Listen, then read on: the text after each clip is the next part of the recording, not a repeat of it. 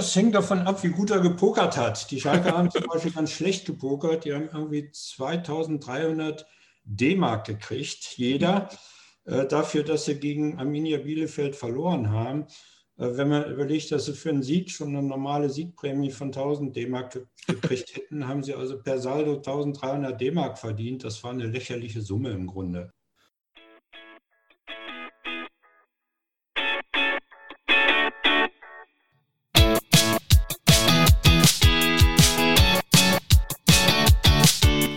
Fußballgeschichte, Fankultur, Groundhopping. Football was my first love ist deine Anlaufstelle für Fußball-Audio-Inhalte, Fußball-Podcasts und Hörbücher in der Football was my first love App.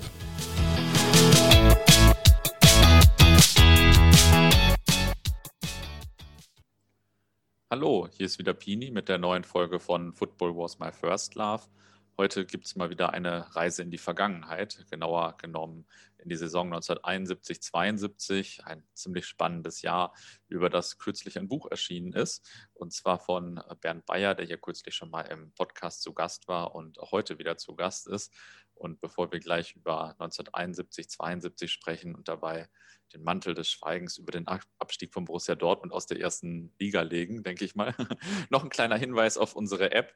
Ähm, und zwar haben wir dort kürzlich das Buch traditionell zweitklassig veröffentlicht, das Original im Arete Verlag erschienen ist. Es geht da um die Saison 2019, 2020 aus Sicht eines HSV und eines VfB Stuttgart-Fans.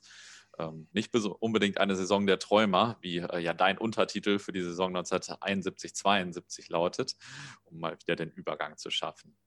Ähm, ja, Bernd, du warst kürzlich schon mal in unserem Podcast zu Gast, als wir über eure Initiative Boykott Katar 2022 gesprochen haben. Wir haben aber auch äh, ein bisschen wechselnde Hörer immer, es sind nicht immer die gleichen. Von daher sag doch vielleicht noch mal ein paar Sätze zu dir. Wer bist du? Was machst du? Ja, ich war viele Jahre äh, Lektor im Verlag Die Werkstatt, der seinen Schwerpunkt auf Fußballliteratur, insbesondere Fußballgeschichte, belegt hat. Ich habe ganz, ganz viele Bücher dort betreut und bin vor ein paar Jahren altersbedingt äh, ausgeschieden und äh, seither aber weiterhin tätig, mehr als Autor jetzt von Büchern oder Aufsätzen zur Fußballgeschichte im Wesentlichen auch und ansonsten jetzt in, in, in der Tat auch aktiv in dieser Initiative Boykott Katar. Mhm. Wie bist du denn mal zum Fußball gekommen und wann war das in etwa? Ja, das ist nun leider sehr, sehr lange her, weil ich nicht mehr der Jüngste bin. Äh, da muss man zu, zurückgehen in die 60er Jahre. Äh, ich bin als Kind aufgewachsen in Köln und das waren ja die ganz großen Jahre äh, des, des FC dort. 62 und 64 ist er Meister geworden, noch mit dem alten äh, Hans Schäfer, dem Weltmeister. Und das war natürlich klar, dass man da, wenn man in Köln äh, lebte als Kind, dass man da Fan des FC war. Ich bin leider, ich habe keine fußballbegeisterten Eltern gehabt. Also ich bin damals als Kind nie ins Müngersdorfer Stadion gekommen. Das heißt, nur einmal durfte ich hin, aber zu einer Leichtathletikveranstaltung, mhm. oh. äh, nicht zum Fußball. Äh, Fernsehen hatten wir auch nicht. Das heißt, ich bin dann immer zum Nachbarn gegangen, um, um mal was zu, zu sehen von meinem FC damals. Mhm. Ah, okay. Ähm, und das ist ja wirklich noch ein bisschen andere Zeit mit dem Fernsehen, das denn noch nicht jeder hatte und so ganz spannend. Ja, das stimmt.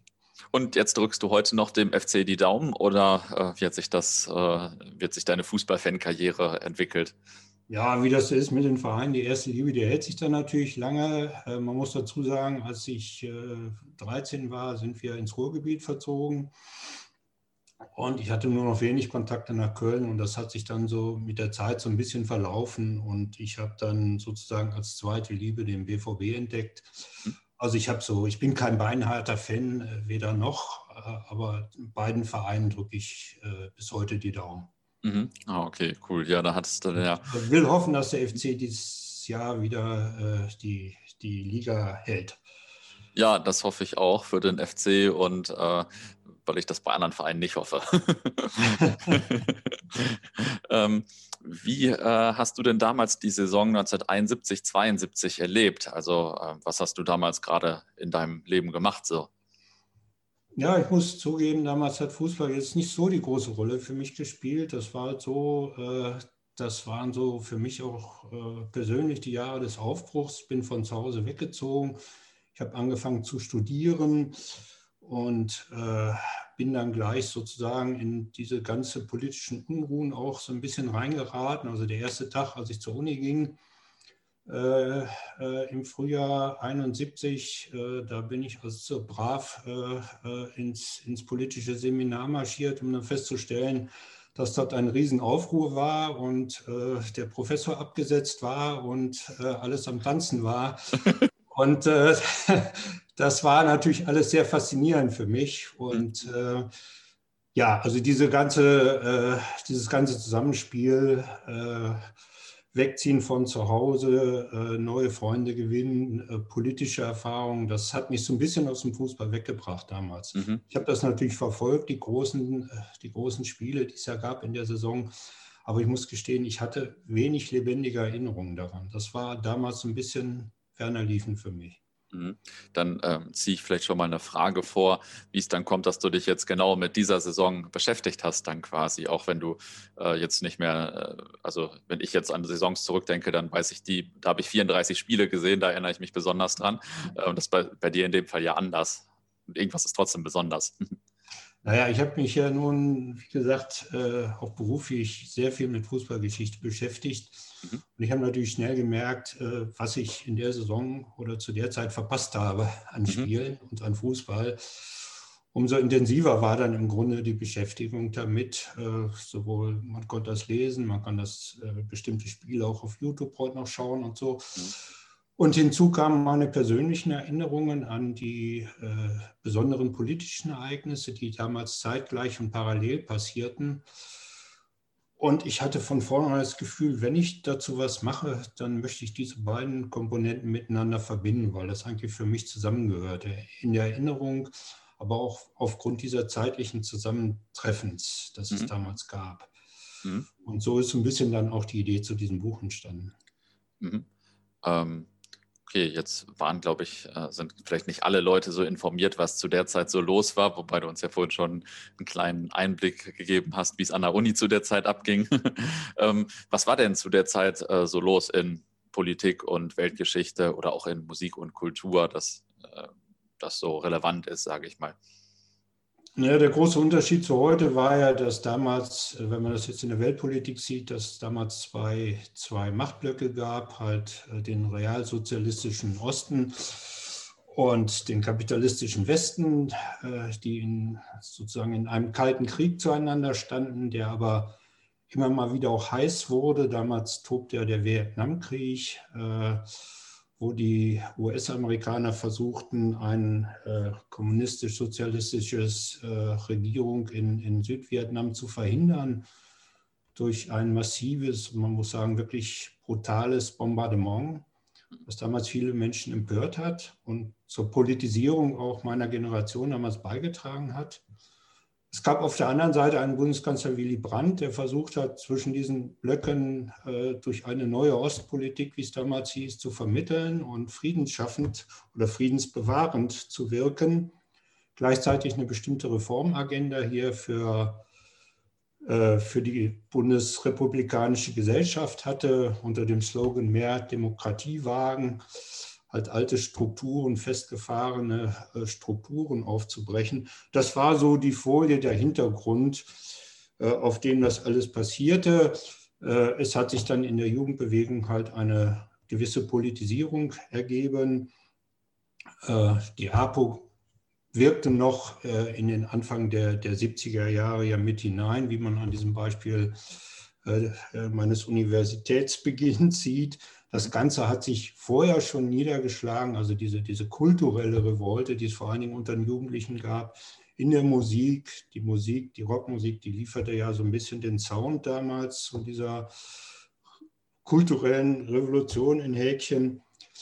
Ja, also das alles spielte zusammen und brachte halt eine bestimmte Jugendbewegung und bestimmte politische unruhige Zeiten hervor.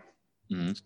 Ähm, ich stelle mir die Zeit auch so ein bisschen so vor, dass äh, in Anführungsstrichen die gute alte Zeit, also vielleicht eher so ein konservativer Lebensstil oder was man so äh, so mit 50ern oder 60ern verbindet, dann auf so 68er und Hippies und ähnliche junge Leute trifft, so vielleicht mit dem, wie mit dem Professor und äh, dem Seminar. Ähm, Gab es das so, dass da Welten aufeinander geprallten sind? Ja, auf jeden Fall. Denn, denn es war einfach so, dass in der Generation, die damals jung war, also meine Generation, für die unglaublich viel Neues passierte und sie sich Neues eroberten in der Politik, in der Musik, in der Mode, im Umgang mit Sexualität und überhaupt, also im, im Lebensstil überhaupt. Also ein, ein, ganz neues Lebensgefühl, das sich scharf auch von der älteren Generation abgrenze, die halt als sehr piefig und sehr spießig empfunden wurde. Das drückte sich dann beispielsweise auch in langen Haaren, die ja damals sehr neu und revolutionär waren und auf eine Ablehnung stießen bei den Älteren, die man sich heute gar nicht mehr vorstellen kann. Äh, ich habe da im Buch ja so ein paar Beispiele gebracht von, von äh, Briefen, die der damalige Bundestrainer Helmut Schön empfangen hat und aufbewahrt hat, äh, wo sich also die Briefschreiber fürchterlich erregten über die langen Haare seiner Spieler auf dem Platz, also bis hin zu wirklich ganz üblen Beschimpfungen, wie man sie heute aus dem Internet noch kennt. Das gab es damals also sehr analog auch in Briefen. Mhm. Ja, ja also das war sozusagen tatsächlich ein, ein starker Bruch zwischen dem, was man als althergebracht empfand. Da spielten auch sicher politische Dinge in gewisser Weise eine Rolle, äh, wie der Vietnamkrieg, wie der Umgang mit dem Nationalsozialismus, äh, der zum damaligen Zeitpunkt überhaupt nicht aufgearbeitet war, äh, was sich sozusagen, ein, zumindest ein Teil der Jugendlichen, die damals aufbegehrt haben, auch auf ihre Fahnen geschrieben haben. Äh, dass man das also mal genauer äh, untersuchen und genauer hingucken müsste, wer da eigentlich wie alles verbrochen hatte in der NS-Zeit. Das war ja vieles bis dahin gar nicht aufgearbeitet. Mhm. Also der Bruch war schon sehr stark und auch die Konflikte innerhalb äh, der Familien oft sehr hart. Ja, also es war viel am Tanzen damals. Mhm.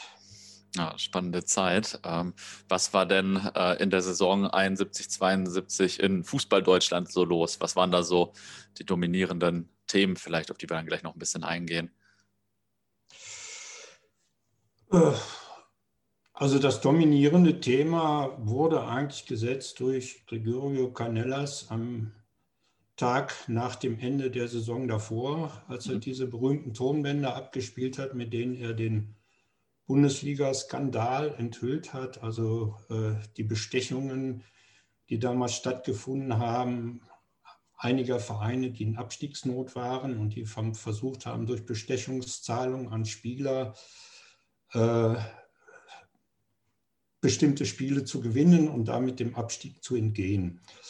Äh, das war eigentlich das beherrschende Thema der Saison, äh, weil im Laufe der Saison halt äh, dieser Skandal aufgearbeitet wurde. Es kamen immer neue Enthüllungen ans Tageslicht, es wurden immer neue Spieler und Manager beschuldigt und auch überführt und es gab Strafen. Also das war eigentlich so das Thema. Was dagegen ein wenig unterging, war dieser wunderbare Fußball, der zur gleichen Zeit äh, gespielt wurde, der also insbesondere mit den Namen Netzer und Beckenbauer verbunden ist, mhm. über den wir gleich noch sicherlich äh, näher reden werden. Ja, und die Nachwirkungen des Bundesliga-Skandals, also da kam dann, ähm, ich weiß nicht, jede Woche äh, jede Woche was Neues raus, was dann im Kicker stand oder in der Zeitung stand. Und dann haben sich die Leute so aufgeregt, wie vielleicht jetzt mittlerweile gerade über Rummenigge und Co. Oder wie war das so?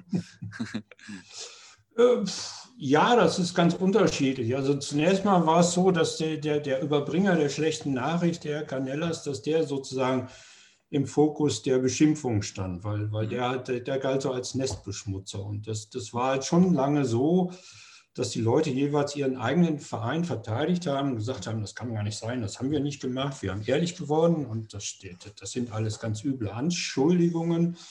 Also gerade auf Schalke hat man lange also diesem, diesem, äh, dieser Illusion nachgehangen, dass das alles gar nicht stimmt und hat also unglaublich gezetert gegen alle die, die dort äh, äh, sozusagen Beschuldigungen, Anschuldigungen erhoben haben. auch der Herr Kindermann, der im DFB sozusagen als Chefvermittler eingesetzt wurde, äh, der wurde äh, beschimpft, wobei man dazu sagen muss, der DFB gehörte zunächst selber zu denen, die gesagt haben, das kann alles nicht sein und wenn, dann sind es nur Einzelfälle und äh, die waren die ersten sozusagen, die nicht die wirklich Schuldigen, sondern den Canellas auf Lebenszeit gesperrt haben, weil der halt die Sache angerührt hat. Also der DFB hat da auch einiges äh, mitzuschleppen gehabt. Das war mir gar nicht so bewusst, aber äh, überrascht natürlich irgendwie nicht. das, muss man, Nein, das muss man mal so sagen. Wie war das denn? Wie haben das denn äh, die Fans von Schalke oder von anderen Vereinen empfunden, als dann irgendwann doch klar war, dass das so stattgefunden hat? Haben sie sich dann abgewendet oder ihre Stars beschimpft oder sind einfach nochmal weiter hingegangen? Ja, das äh, hat natürlich schon gewirkt, muss man sagen. Auf Schalke erst spät, weil in Schalke, mhm. Schalke hat es wirklich geschafft, bis zum Ende der Saison äh, diese Illusion aufrechtzuerhalten, weil sie halt eine tolle Saison gespielt haben. Auch da kommen wir vielleicht noch zu. Aber in anderen, äh, bei anderen Vereinen, insbesondere Hertha und Eintracht Braunschweig, äh, wo recht schnell war, klar war, dass dort äh, Bestechungen gelaufen sind, da haben sich die Zuschauer abgewendet und äh, schließlich auch insgesamt äh, haben sie dem, den Stadien den Rücken gekehrt. Also das, äh, der, der Zuschauerschnitt, der ja zu der Zeit eh noch nicht so fürchterlich hoch war wie heute. Also damals hat man so in normalen Saisons so etwa einen Zuschauerschnitt von 20.000 gehabt. Der sank dann im Laufe der Saison 71, äh, 72 immer tiefer. Äh, für die gesamte Saison waren es noch 17.000, aber ich glaube, äh, in der zweiten Saisonhälfte war es deutlich weniger. Und auch in der folgenden Saison 72, 73 ging man noch mal tiefer, kam man auf 16.000 als Schnitt. Mhm. Also das ist eine Zahl, die heute unvorstellbar ist. Also ja. das hat man schon unmittelbar ge gespürt. Es war dann schon eine Empörung da. Und es gab ja auch Reaktionen dann letztendlich, dass äh, man gesagt hat, okay, da muss sich auch am System was ändern. Und mhm. da wurden ja dann auch Reformen eingeführt. Hm. Welche, welche Reformen waren das dann so vielleicht? Naja, man muss, man muss berücksichtigen, diese, dieser Skandal, der äh, hatte unter anderem zwei Ursachen. Das eine war, dass äh, Schwarzgeldzahlungen äh, im deutschen äh, Liga-Fußball, in den höheren Ligern, liegen also seit jeher im Grunde üblich waren. Mhm. Weil durch die Beschränkungen, die zunächst das Amateurstatut oder später das Verbands äh, äh, Spielerstatut hergaben, mit den Zahlungen konnte man gute Spieler einfach nicht halten. Das heißt, die Vereine sahen sich in Häkchen gezwungen, äh, äh, sozusagen da was draufzupacken, illegal. Das zieht sich bis in die 20er Jahre hinein. Sepp Herberger ist ja auch mal gesperrt worden, ja. Weil er da illegale Dinge angenommen hat. Die ganzen Schalker Mannschaft ist in 20er Jahren gesperrt worden wegen Berufsspielertum etc. Also das ist eine Sache, die hat sich im Grunde durchgezogen. Und äh, man hat dann natürlich erkannt, wenn man mit der Bundesliga im Grunde professionelle Be Bedingungen geschaffen hat, aber die Spieler nicht professionell bezahlen kann. Damals war die Höchstgrenze lag bei 1200 D-Mark. Äh, das entsprach ungefähr äh, dem Durchschnittseinkommen äh, der Menschen damals. Dafür konnte man natürlich keinen Beckenbauer halten oder auch kein Netze halten. Das ging einfach nicht. Und insofern hat man dann irgendwo, ist man zu der Erkenntnis gekommen, okay, wir müssen diese Grenze höher setzen oder sogar ganz aufheben und wirklich ein volles Profitum ein, einführen hier in Deutschland im Bundesliga-Fußball, sonst funktioniert das nicht. Das hat man dann auch relativ schnell gemacht, noch im Laufe der Saison 71, 72. Eine zweite Ursache für die Bestechung war die Tatsache, dass die Vereine damals, wenn sie abgestiegen sind, sozusagen ins Bodenlose gestürzt sind. Es gab damals keine zweite Bundesliga. Der Unterbau bestand aus fünf Regionalligen. Man kann sich vorstellen, was das für einen Verein wie Schalke bedeutet hätte, wenn er aus der Bundesliga abspielt und dann wieder gegen Höher Ergenschwick oder sowas antreten muss. Ja. Das war natürlich finanziell überhaupt nicht zu verkraften. Also da lagen Welten zwischen, was äh, äh, was äh, die, die Budgets anging in der Bundesliga oder in der Regionalliga. Und so ist dann der Beschluss doch befördert worden, auch durch diesen Skandal eine zweite Bundesliga einzuführen. Mhm. Zu deinem ersten Punkt, ähm, das ist ja ein bisschen lustig aus heutiger Sicht, weil heute die Forderungen ja eigentlich eher genau andersrum sind, dass ähm, man vielleicht die Gehälter begrenzen sollte, weil sie so hoch geworden sind. Da musst du da jetzt als Fußballhistoriker schmunzeln, weil das früher genau andersrum war, das Problem, oder, ähm, oder wie ist das? Naja, das ist immer eine Frage auch der Wahrnehmung. Als damals die Gehälter aufgehoben wurden und äh, der Netzer äh, für eine Million nach Spanien marschiert ist, da haben sich die Leute natürlich auch fürchterlich aufgeregt und haben gesagt, das kann ja gar nicht sein. Wie kann man mit Fußball so viel Geld verdienen, obwohl er ja gar nicht verdient hat? Das war eine Ablöse. Ich weiß nicht, was er verdient hat. Äh, das war deutlich mehr als seine äh, Gladbacher Mitspieler, aber es war keine Million. Also darum ging es damals nicht. Aber trotzdem rief das Unmut hervor. Aber ich denke auch, inzwischen ist da Maß und Mitte verloren gegangen und äh, da fehlen heutzutage wirklich äh, alle Grenzen und alle Lin roten Linien sind da überschritten. Äh, insofern würde ich auch sagen, eine Diskussion über Gehaltsgrenzen ist da sicherlich notwendig. Mhm. Und wenn die Spieler dann, also jetzt in dem Bundesliga-Skandal, wenn da ein Spieler Geld angenommen hat, äh, sage ich mal, war das dann in, in, Relation ungefähr so viel wie sein Jahresgehalt oder war das äh, so viel wie sein Monatsgehalt oder wie war das so?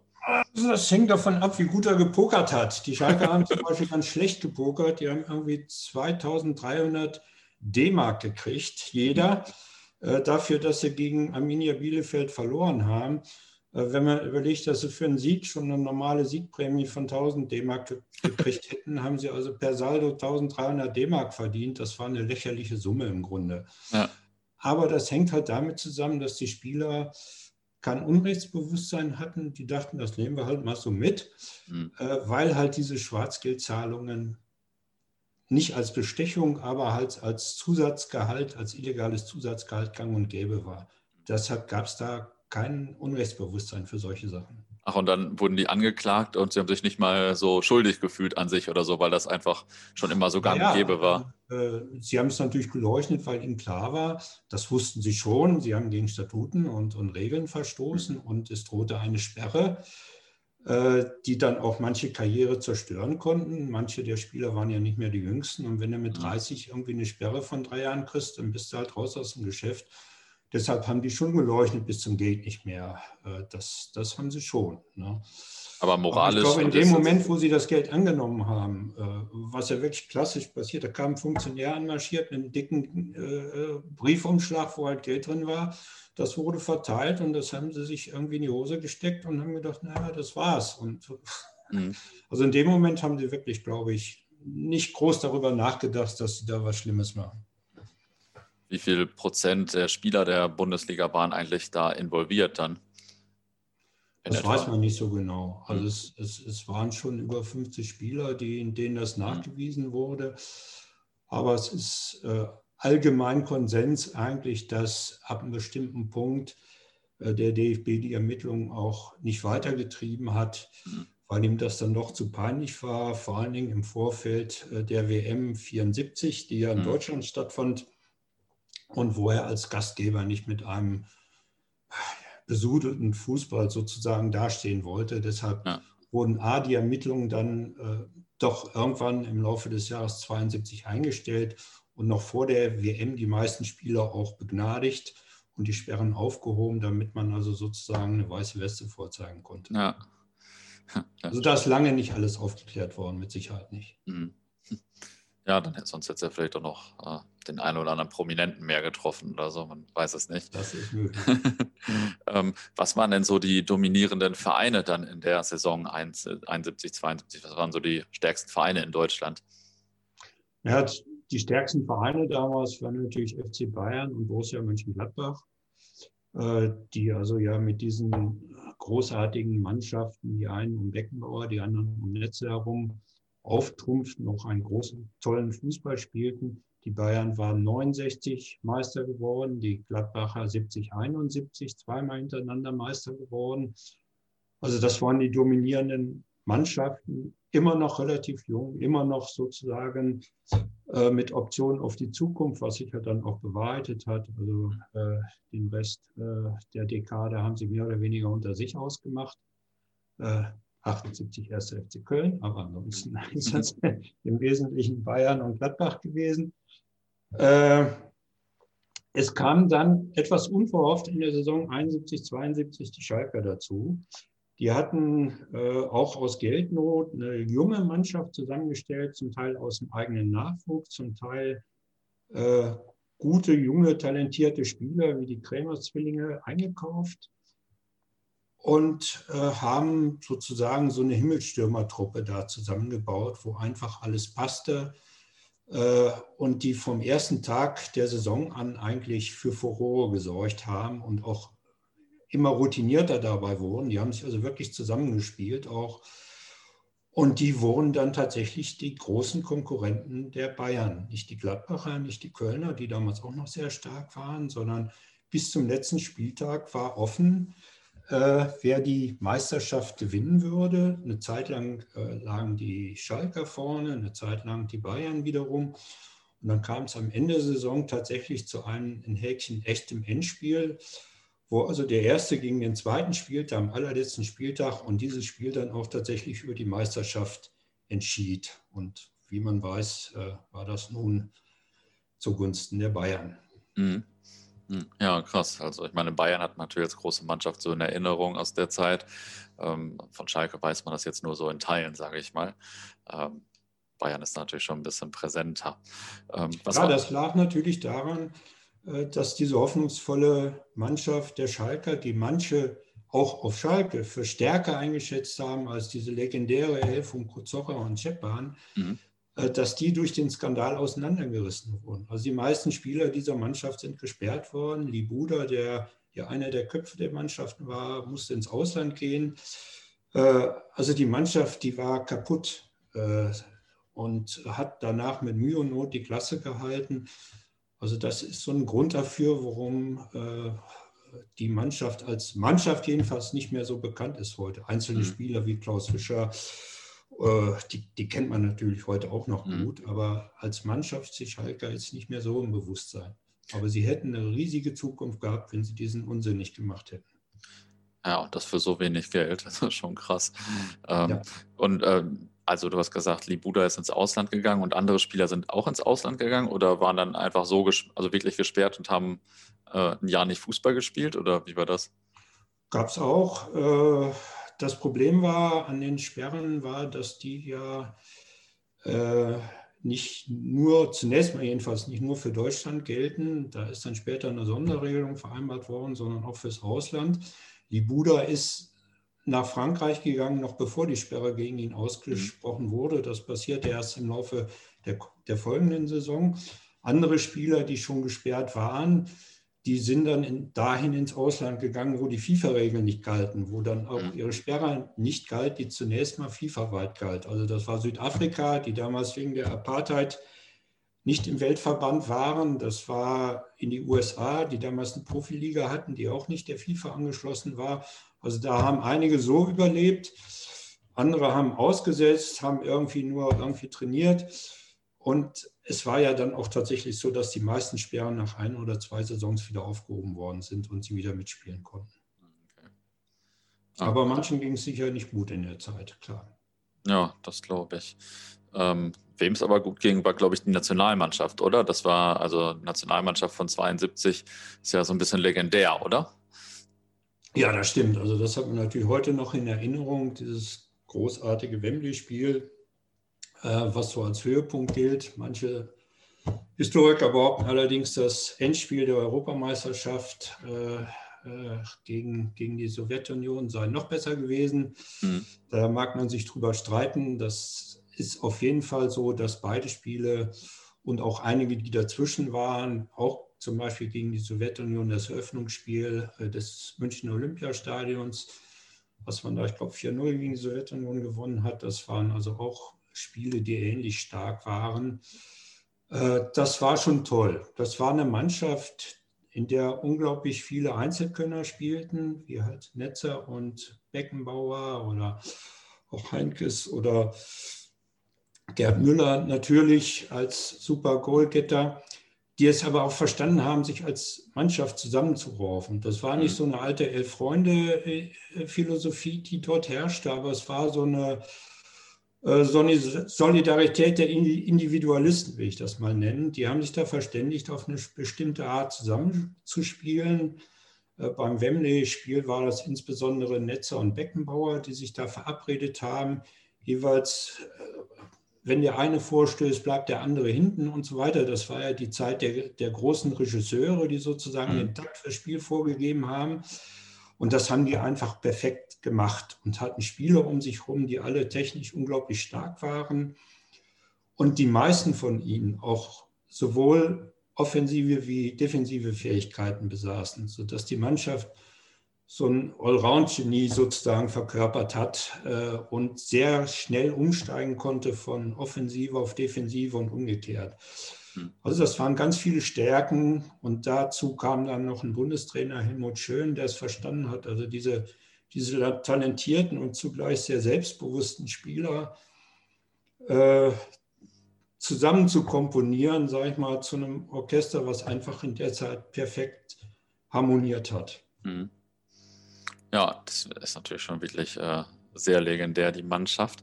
Jetzt ähm, abseits der sportlichen und ein bisschen der großen bekannten Themen, ähm, welche Themen gab es denn so im Fußball? Wurden Fußballspieler dann langsam Popstars zu der Zeit? Ähm, man verbindet das ja sehr stark mit Günther Netzer, sage ich mal, mit den langen Haaren, mit äh, den Autos, mit seiner Diskothek oder so. Ähm, war das damals so oder ist das jetzt eher so im Nachhinein, dass man das so wahrnimmt? Ja, ich denke, das begann da. Also es ist schon vorher versucht worden, also gerade so dieser, dieser direkte Kontext zwischen Schlagern und Fußball, äh, in dem also sich mhm. einige bekannte Fußballspieler ja als Schlagersänger versucht haben. Mhm. Das war so Mitte der 60er Jahre. Das war fürchterlich peinlich und hat dann auch, auch keine Zukunft mehr gehabt.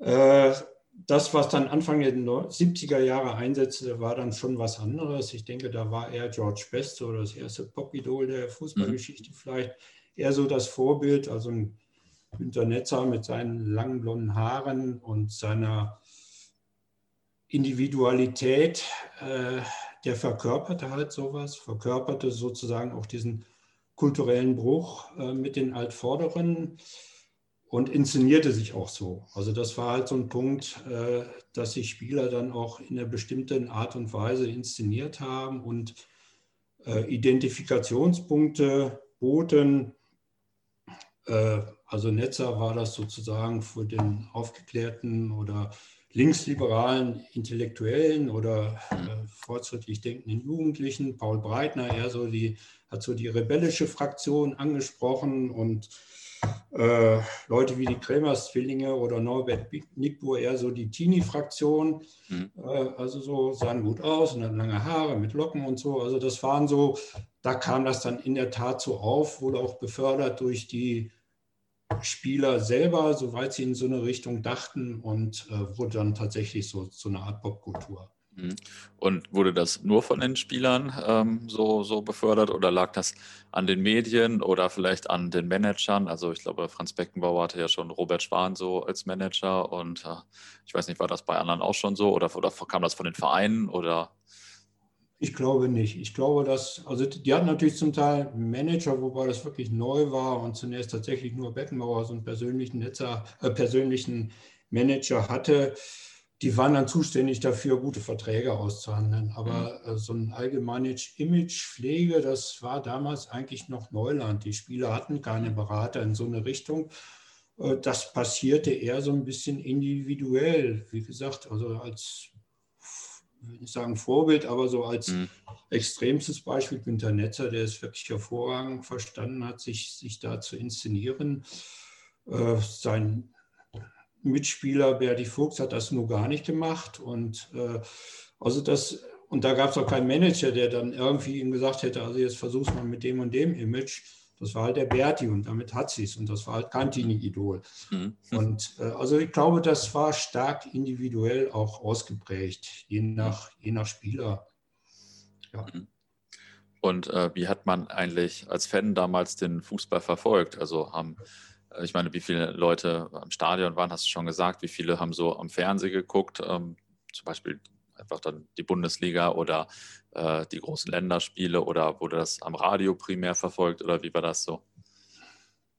Ja, damals gab es ja nur zwei Okay, also zwei Hauptprogramme und ein paar Regionalprogramme. Und äh, wenn da ein wichtiges äh, Spiel live übertragen wurde, und eigentlich wurden nur wichtige Spiele live übertragen, dann waren das schon Straßenfeger. Also im Fernsehen äh, war das schon eine Sache, die man sich äh, wirklich damals anguckte. Wobei, wie gesagt, äh, nicht jeder hatte einen Fernseher, manche mussten zum Nachbarn wie, wie unser eins. Äh, ansonsten muss man aber sagen, abseits dieser großen Länderspiele, von denen übrigens auch manche nur zeitversetzt, oder es gab auch das Kuriosum, dass wenn so ein Spiel mal Länderspiel um 8 Uhr anfing, ich glaube, es war sogar ein, äh, ich weiß nicht, ob es das Halbfinale im Europa, der Europameisterschaft war, das war für 8 Uhr angesetzt, um 8 Uhr war jetzt aber Tagesschau. Und die ARD hat natürlich nicht daran gedacht, ihre Tagesschau verschieben. Das war eine heilige Institution. Also sind die erst nach einer Viertelstunde in die Übertragung eingestiegen. Also das war damals sozusagen eher, eher so, äh, während heute ja die Tagesschau verschoben wird, äh, um, um sie irgendwie noch unterzubringen. Ja, aber ansonsten, das waren die ganz wichtigen Spiele. Die weniger wichtigen äh, wurden in der Regel nicht übertragen. Das Fernsehen hat den Fußball so noch nicht als Publikumsmagnet wirklich entdeckt. War auch vielleicht eine kulturelle Frage, weil das Fernsehen damals noch etwas auf kultureller Ebene sendungsbewusster war als heute und Fußball gehörte für die Fernsehmacher nicht mal so zur großen Fußballkultur.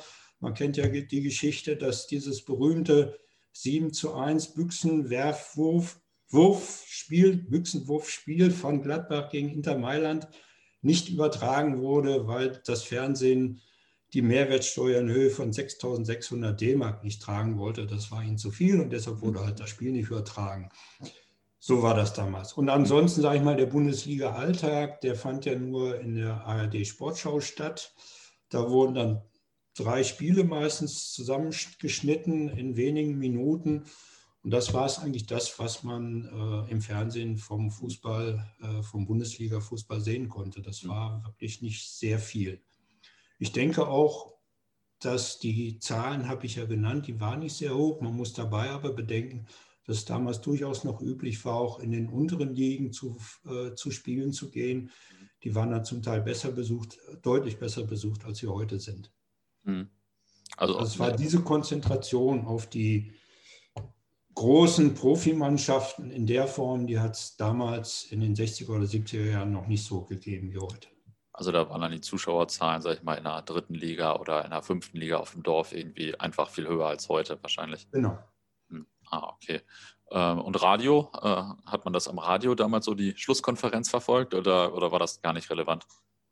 Äh, doch, also, also, da habe ich jetzt keine Studien gemacht. Also, hm. Ich weiß auch gar nicht genau, wann sie, aber ich habe sie als Jugendlicher jedenfalls auch schon gehört. Mhm. Da hatte man sein Transistorradio dabei und wenn man halt spazieren ging oder im Garten was machen musste oder sonst viel mit äh, Kumpeln zusammen war, da kamen dann halt die Stimmen aus dem Transistorradio mhm.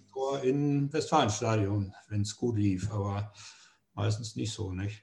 Mhm. Und äh, ja, also da hing man dann schon dran. Das war halt dann wirklich ein Live-Erlebnis äh, und das war uns dann wichtig auch zu hören, ja. Mhm.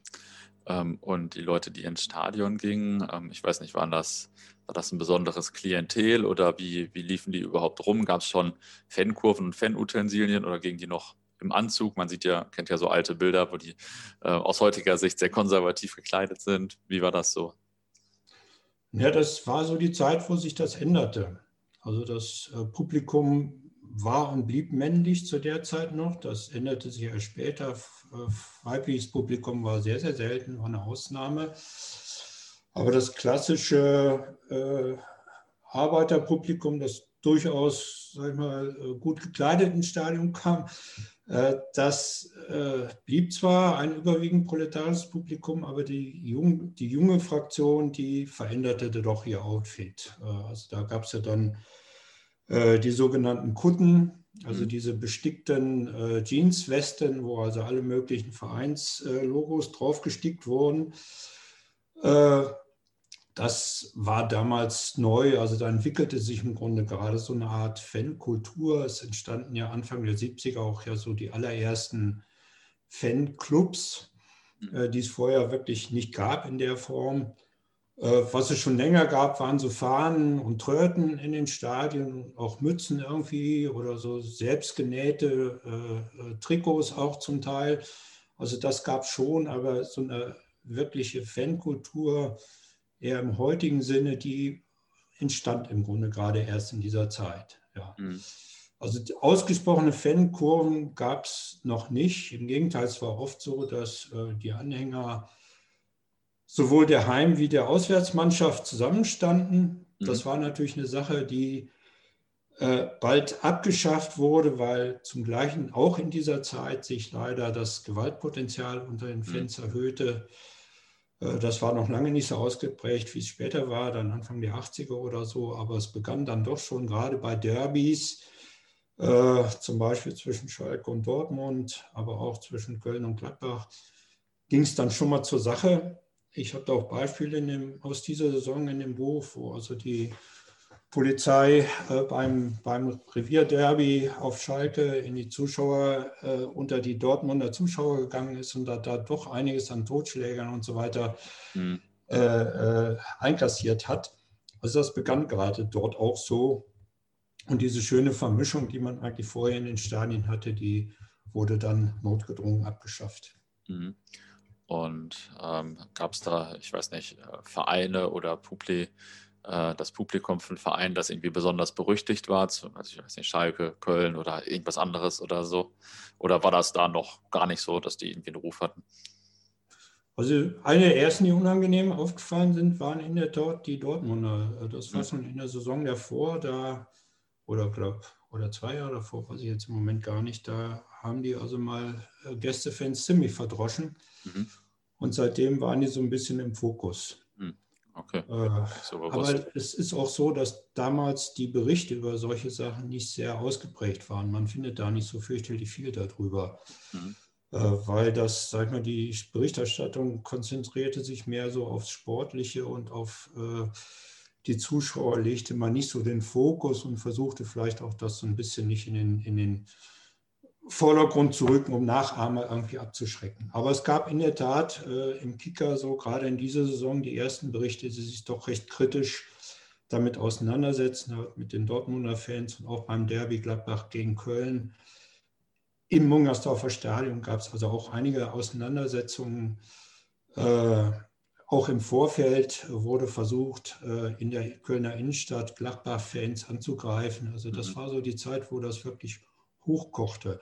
Und mhm. wo das nicht mehr beruhte auf Emotionen, die während eines Spiels hochkamen, weil man irgendwie eine Schiedsrichterentscheidung für ungerecht hielt und deshalb einfach wütend und frustriert war und irgendwie ein Ventil suchte, sondern das waren dann schon auch äh, Sachen, die, die geplant waren, wo man sich mhm. für, äh, wo man Waffen äh, äh, versteckt hat und äh, am, am Körper oder mitgetragen hat und dann ganz gezielt versucht hat, auch gegnerische Fans aufzunehmen aufzutreiben. Ja, ich habe da auch mal in, in, einem anderen Buch damals vor, also vor 20 Jahren schon so Bilder gesehen, war ich völlig überrascht, dass es das zu der Zeit schon gab. Mittlerweile weiß ich das schon ein bisschen. Ähm, man amüsiert sich ja heute häufig auch über das mediale Fußball, äh, das mediale Verhalten von Fußballspielern früher. Also das dieses bisschen äh, lustig, naive Verhalten, was die so gesagt haben. Ging dir das bei der Recherche auch so und hattest du da auch so äh, interessant, amüsante Funde, sage ich mal.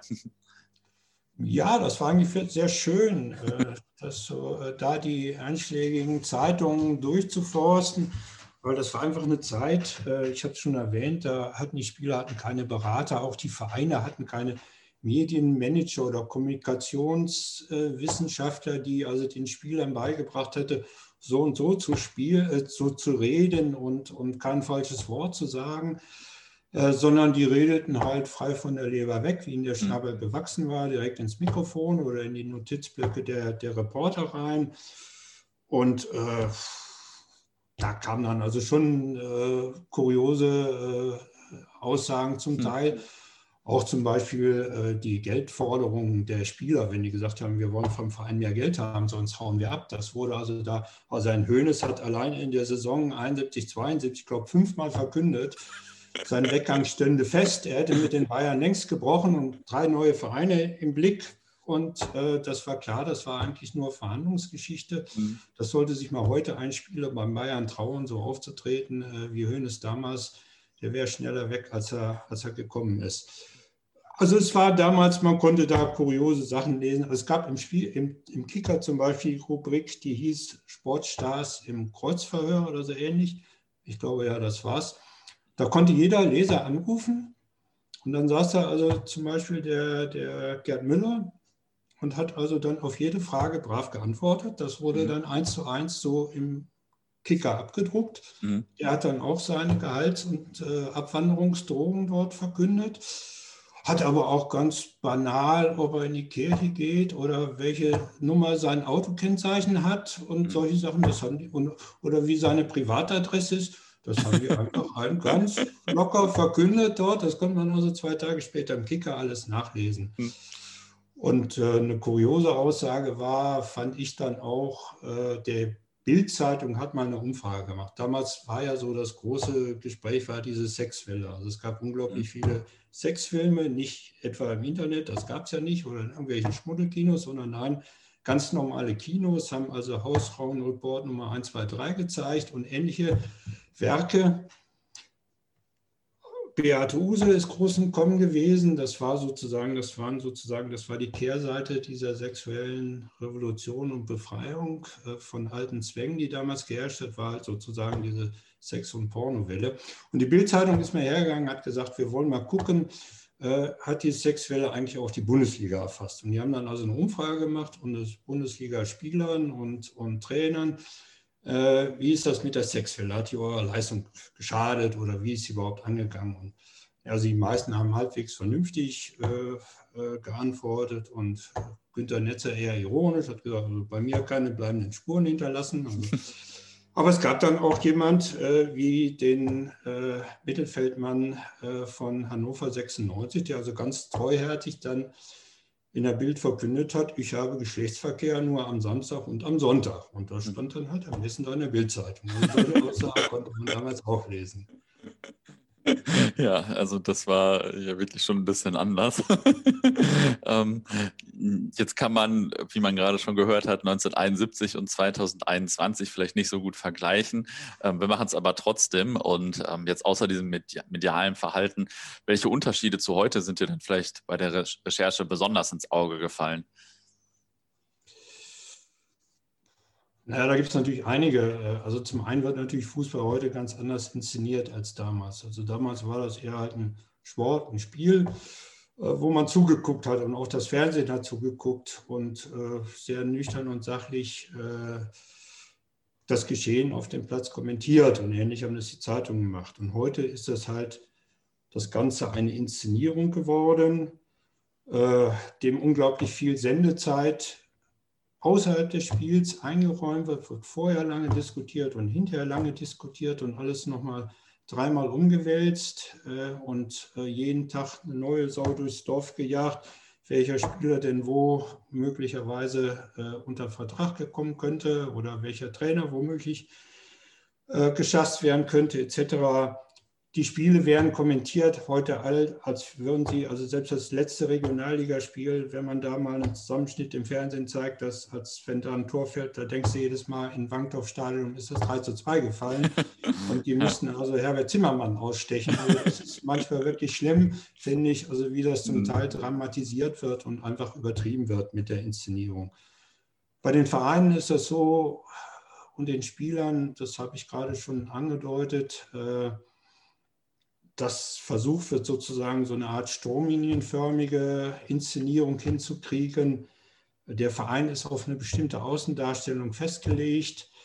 Äh, da wird jeder Sprech und jeder, jede äh, Darstellung und jede Aussage wird versucht, dem anzupassen und einzuordnen. Und jede Kritik, äh, die ein Spieler äußert, wird mit Geldstrafen äh, behängt, äh, verhängt. Also das ist schon äh, eine andere Situation als damals.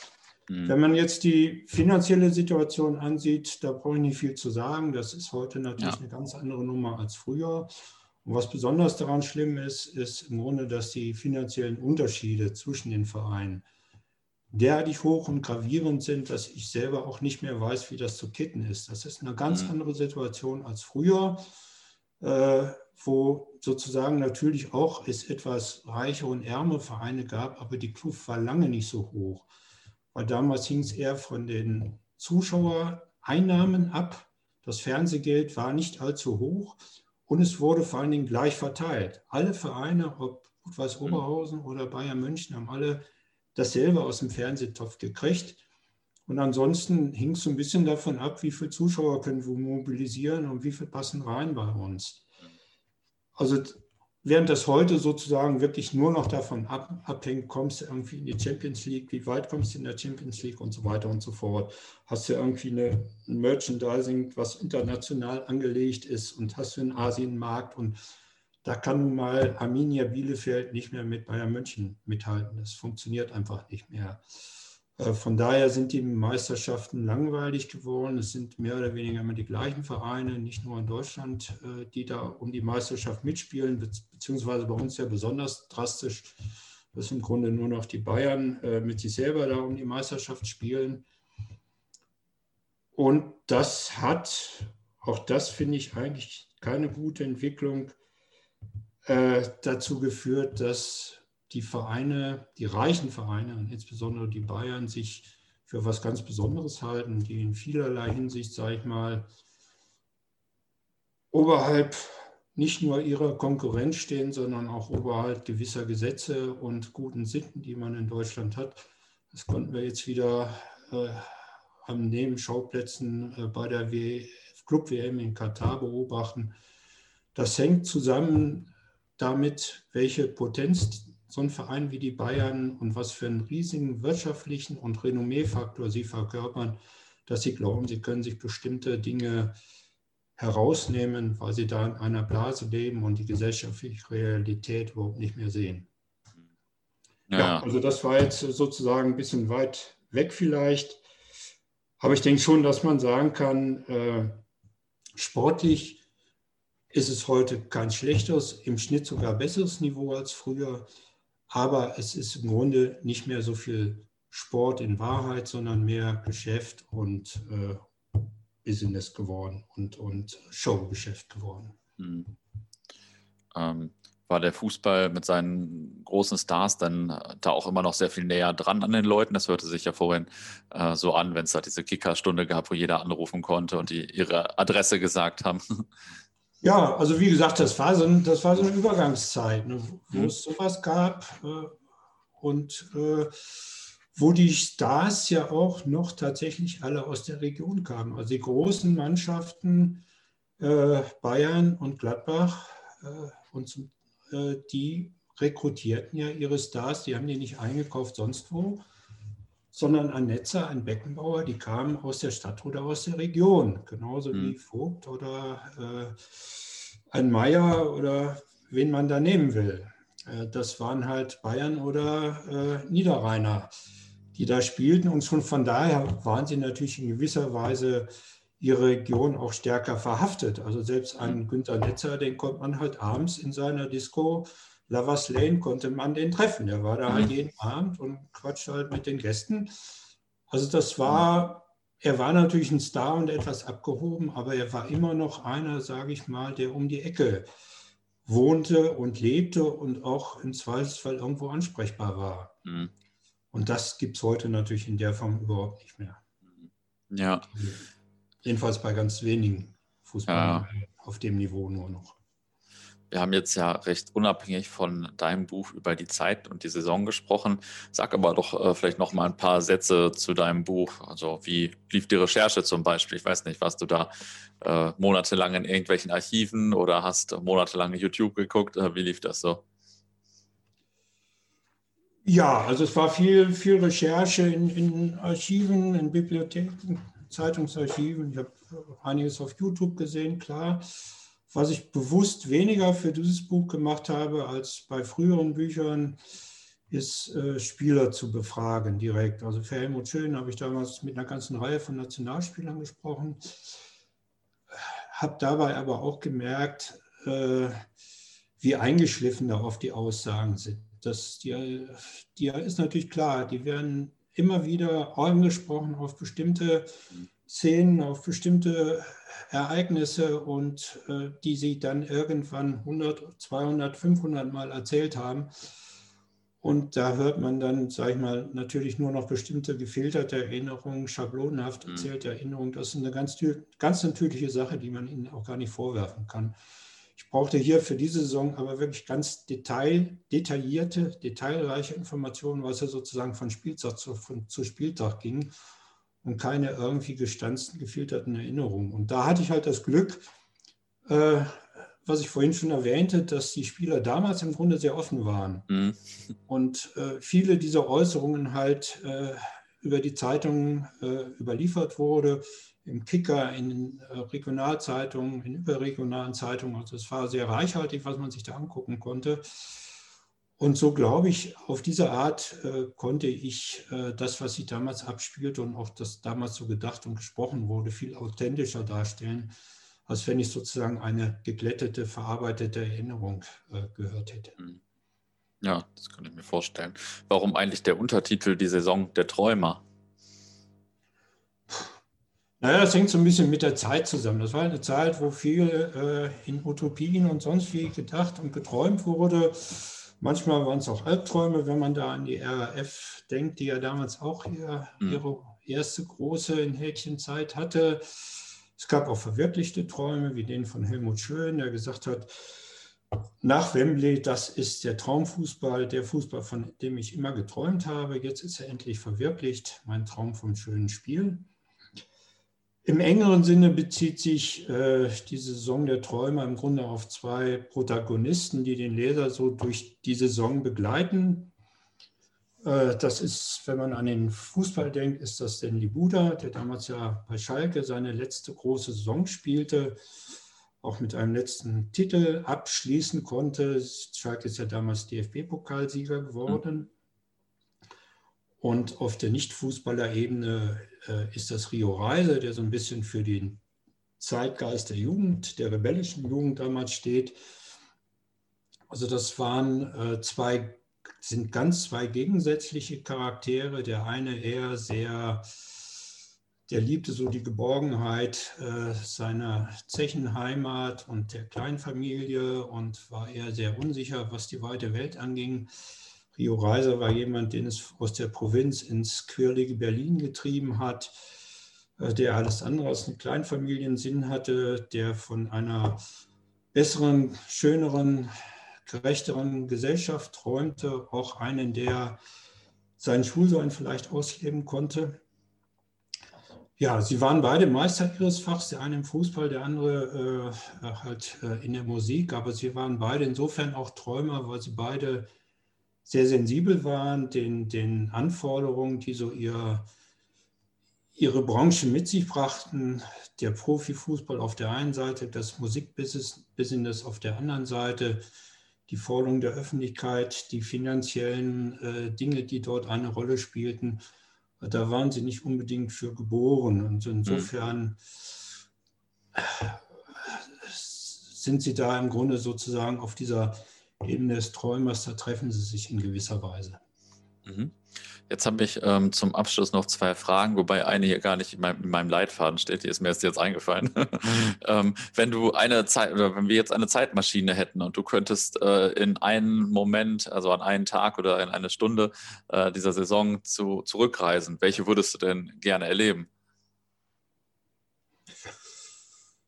Oder welches Dann würde ich mich gerne tatsächlich nochmal an den Tag des Wembley-Spiels äh, zurückversetzen, entweder direkt ins Stadion, wenn da noch ein Platz frei ist, oder sonst mhm. zumindest an den Fern vor dem Fernseher, weil ich glaube, ich habe damals davor gesessen, aber ich habe null Erinnerung und es, man hat so viel gelesen und gehört über dieses Spiel.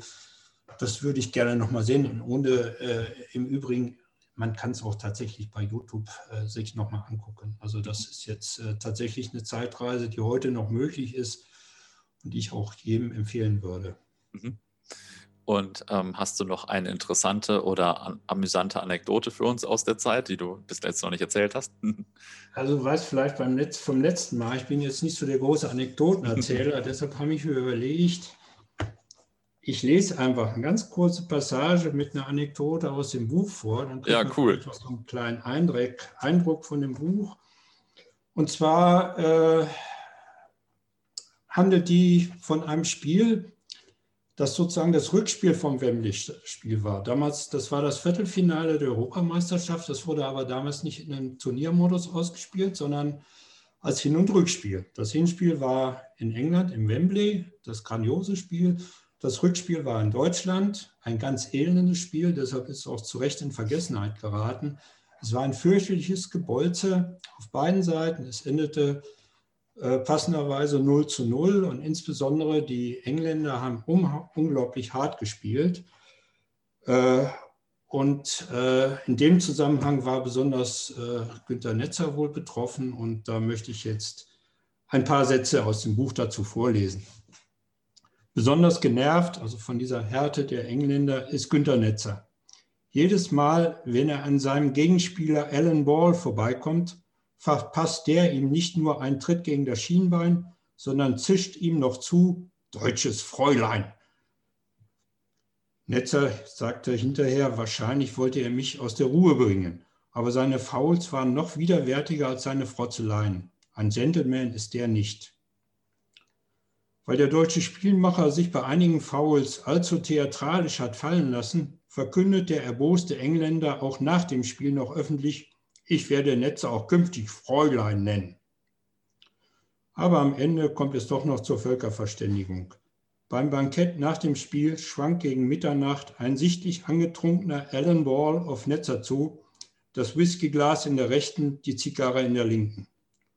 Gunther, you are the best, verkündet er. Dann zieht er den humpelnden Netzer zum Versöhnungsgespräch an die Bar. ja, das äh, hört sich doch ziemlich gut an. Jetzt habe ich mich nur noch gefragt, wo denn das Spiel war, in welcher Stadt. Ich glaube, das war in Berlin. Ah, okay. okay ja, okay, das, das habe ich vielleicht schon mal gehört. Ja, ja, Berlin. Ah, okay. okay. Cool. Ja, dann danke äh, für den Auszug, äh, die Berlin-Info und natürlich das ganze Interview. Voll gut. Richtig Spaß gemacht. Gerne, gleichfalls. Und es freut mich, dass ich hier zu dem Buch ein bisschen was sagen konnte. Und viel Erfolg weiterhin für euch. Danke.